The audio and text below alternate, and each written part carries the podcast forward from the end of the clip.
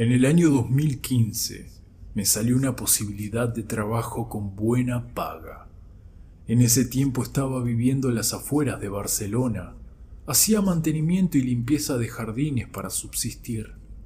Prestaba mis servicios a todo aquel que me llamase, pero siempre tenía dos o tres familias a las que iba seguido a sus casas.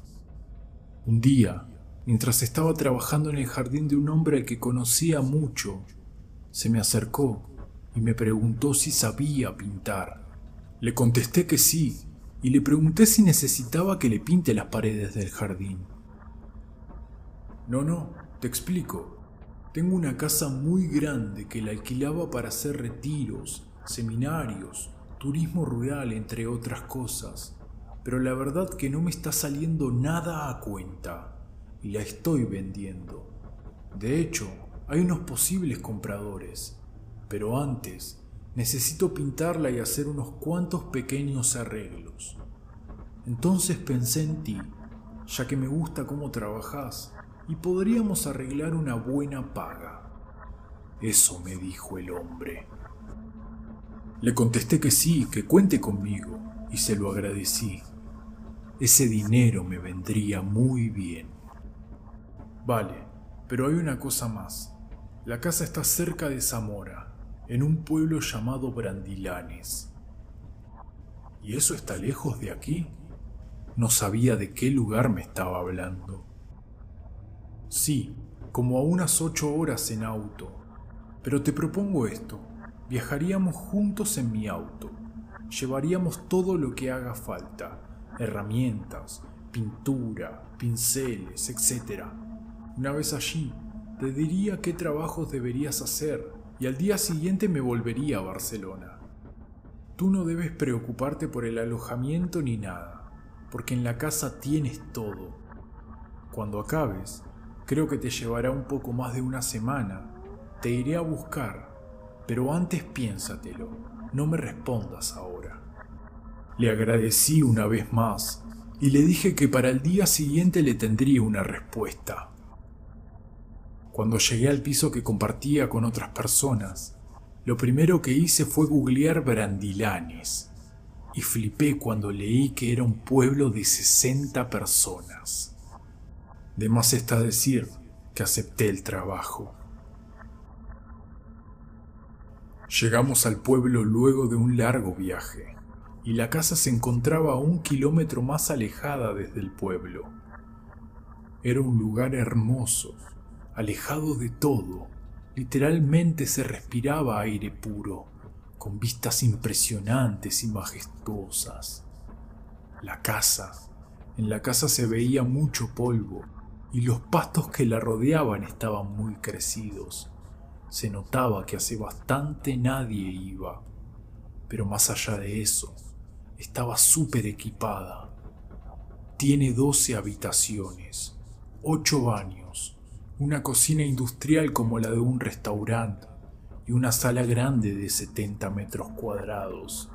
Es una casa autosustentable, tiene paneles solares, en fin, era todo un lujo. Pero lo más bello de la casa es el patio, porque el patio es el bosque y las montañas. No había cercos. El hombre me dijo que eligiera la habitación que quisiera, y después de haber descansado un poco, me dio una lista y me enseñó los trabajos que debía hacer, además de pintar. Por la tarde-noche, bajamos hasta el pueblo por algo de comida y fuimos literalmente a la única tienda que había. La poca gente que cruzamos sabían que no éramos del lugar si Wikipedia dice que 60 personas son las que habitan el pueblo, está exagerando. Parecía casi un pueblo fantasma. Al otro día, el hombre se fue temprano, a eso de las 5 de la mañana. Lo despedí y después de desayunar comencé a trabajar. Hasta este momento sé muy bien que no les estoy contando nada raro, ni siquiera nada entretenido, más bien los estoy aburriendo. Pero a partir de este momento, a partir de esta parte del relato, empezó lo aterrador para mí. Como a eso de las 4 de la tarde, sabiendo que había avanzado bastante de trabajo, decidí salir a pasear por el bosque. Estaba encantado con el paisaje. Caminé unos 20 minutos y de pronto, como a unos 200 metros, vi un lobo quieto entre los árboles durante unos segundos hasta que notó mi presencia y salió corriendo bosque adentro. Era gris y en su cabeza el pelaje se oscurecía un poco más. No era muy grande. Mm, sería como un perro promedio. Lejos de asustarme, me pareció majestuoso, pero decidí ser cauteloso y no caminar en esa dirección, así que caminé hasta el pueblo. En el trayecto me sorprendió no ver gente de mediana edad. Eran niños o adultos. Pero claro, luego pensé, ¿qué joven quiere permanecer en un pueblo así? Entré una vez más a la única despensa, compré algo para comer y queriendo generar algo de charla le dije al dueño, acabo de ver un lobo en el bosque. ¿Está trabajando en la casona? Sí, estoy pintando y haciendo arreglos. Estaré unos cinco días más por aquí. Le aconsejo, señor, que no camine mucho por el bosque. ¿Por los lobos? Por el bosque en sí, señor. Es demasiado grande y lo que tiene de encantador también lo tiene de peligroso. La conversación no duró más porque el hombre no quiso hablar más. Así que volví a la casa. Ya estaba oscureciendo la caminata me había agotado. Comí algo rápido y me fui a acostar. No sé a qué hora de la noche me despertaron unos golpes en la puerta de entrada. Más bien, eran unos topes, unos choques. Me levanté de la cama y me acerqué hacia la puerta muy despacio, casi sin hacer ruido. Cuando estaba a pocos metros de la puerta, los topes se detuvieron. Me quedé inmóvil, no respiraba. Y se oía un gruñido hosco y un respirar profundo. Y seguido se escucharon unas pisadas pesadas que sonaban exageradamente en la vereda de madera que rodeaba la casa. Estaba asustado pero sabía que era un animal el que estaba del otro lado de la pared. Pensé que tal vez sería un oso, por lo grande, y poco a poco las pisadas se oían cada vez más lejos, y cuando ya no se oían, me acerqué a la ventana. Moví apenas la cortina, solo lo justo para poder ver, y a lo lejos creí ver una sombra que se desvaneció en el bosque. Esa noche me costó dormir y al día siguiente volví al pueblo. No necesitaba comprar nada, necesitaba contar lo que había pasado la noche anterior. Cuando estaba por pagar lo que sea que haya agarrado, le pregunté al hombre si por la zona había osos. Soltó una pequeña risa y dijo que no. Entonces le conté lo que pasó y su semblante cambió. Se puso serio. Señor, asegúrese de cerrar bien las puertas. Los animales son curiosos, y más si huelen comida. Esa noche me quedé esperando al curioso animal. Estaba sentado en uno de los sillones y volví a oír las pisadas. Caminaba lento, se sentía una gran fuerza en cada pisada que daba. No podía quitarme de la cabeza la imagen de un oso, así que me acerqué muy lentamente hacia la tecla de la luz de afuera y cuando la encendí se escuchó un fuerte rugido y salió corriendo. Me acerqué a la ventana, pero no llegué a verlo otra vez. Lo había asustado cuando encendí la luz. La mañana siguiente, mientras estaba trabajando, salgo fuera y en la entrada de la casa vi en el suelo, en la tierra, las huellas Nunca, nunca había visto unas huellas tan grandes. Eran casi tan grandes como mi mano abierta, pero no parecían huellas de oso, más bien de un perro, de un lobo, y un frío me recorrió la espalda. Quería sacarme la duda. Necesitaba saber qué animal se paseaba por el frente de la casona.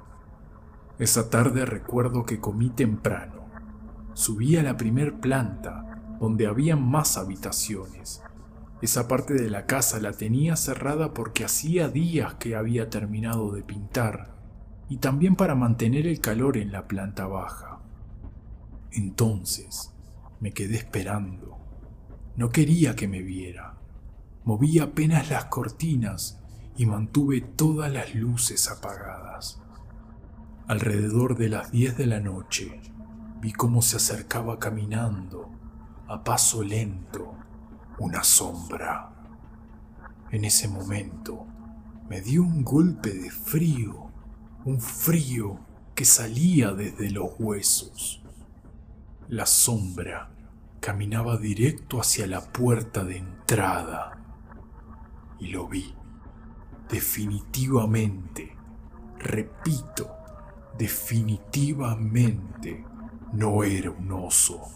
Mis ojos no me engañan y lo sostengo hasta el día de hoy. Definitivamente era un lobo. Y no hace falta ser ningún experto para darse cuenta que las dimensiones de ese lobo no eran normales. No tenía comparación con el lobo que había visto días atrás. Este era de un color negro ceniza. Medía más de dos metros de largo y de alto, no sé, un metro cincuenta tal vez. Tenía unos ojos amarillos y llevaba una inmensa lengua fuera como un perro que jadea. Para ese entonces el frío que sentía ya era una hipotermia. Tenía un ataque de pánico porque esa bestia si se lo proponía podía tirar la puerta abajo y alimentarse de mi carne sin hacer el menor esfuerzo. Estuvo rondando y olfateando alrededor de la casa durante más de una hora, hasta que de pronto, de la nada misma, desapareció. Por las dudas no dormí en toda la noche, ni en esa ni en las siguientes. Solo quería acabar el trabajo y volver a la urbe. Un día, antes de marcharme, bajé a Brandilanes. Pasé por el almacén a comprar café. Esta vez no quería generar ninguna charla. Quería pagar y volver a encerrarme en la casa. El viejo me miró y me preguntó, ¿Lo vio? No contesté. Hice como que no lo oí. No tema, es el protector del bosque. Solo se asegura que los forasteros no intenten hacerle daño a los animales. Por las dudas no quise saber más. Lo saludé amablemente y me marché casi corriendo. Esa iba a ser mi última noche y no quería generarme más temores. Sorpresivamente, esa noche, el animal o la bestia no se hizo presente. Mi experiencia termina cuando llegó el dueño de la casa, me felicitó por el trabajo, me pagó y me llevó hasta la ciudad de Zamora, hasta la estación del tren para poder volver a Barcelona. Él debía de quedarse porque vendría el posible comprador a ver la casa. Esta es mi experiencia no hay hombres lobo, solo un gran lobo. A las pocas personas que he elegido contarles, me han dicho que soy un exagerado y que miento. Y no es así. Sé muy bien lo que vi. Mis ojos vieron una bestia, pero para el viejo del almacén es el protector del bosque. Espero que el dial de hoy te haya gustado déjame un buen like si fue así. Compartilo con algún amigo. Si tenés alguna experiencia que quieras compartir también, déjame decirte que Diales Perdidos es el lugar adecuado. Ah, y me olvidaba, no te olvides de suscribir, así muy pronto te estaré contactando en otro Dial Perdido.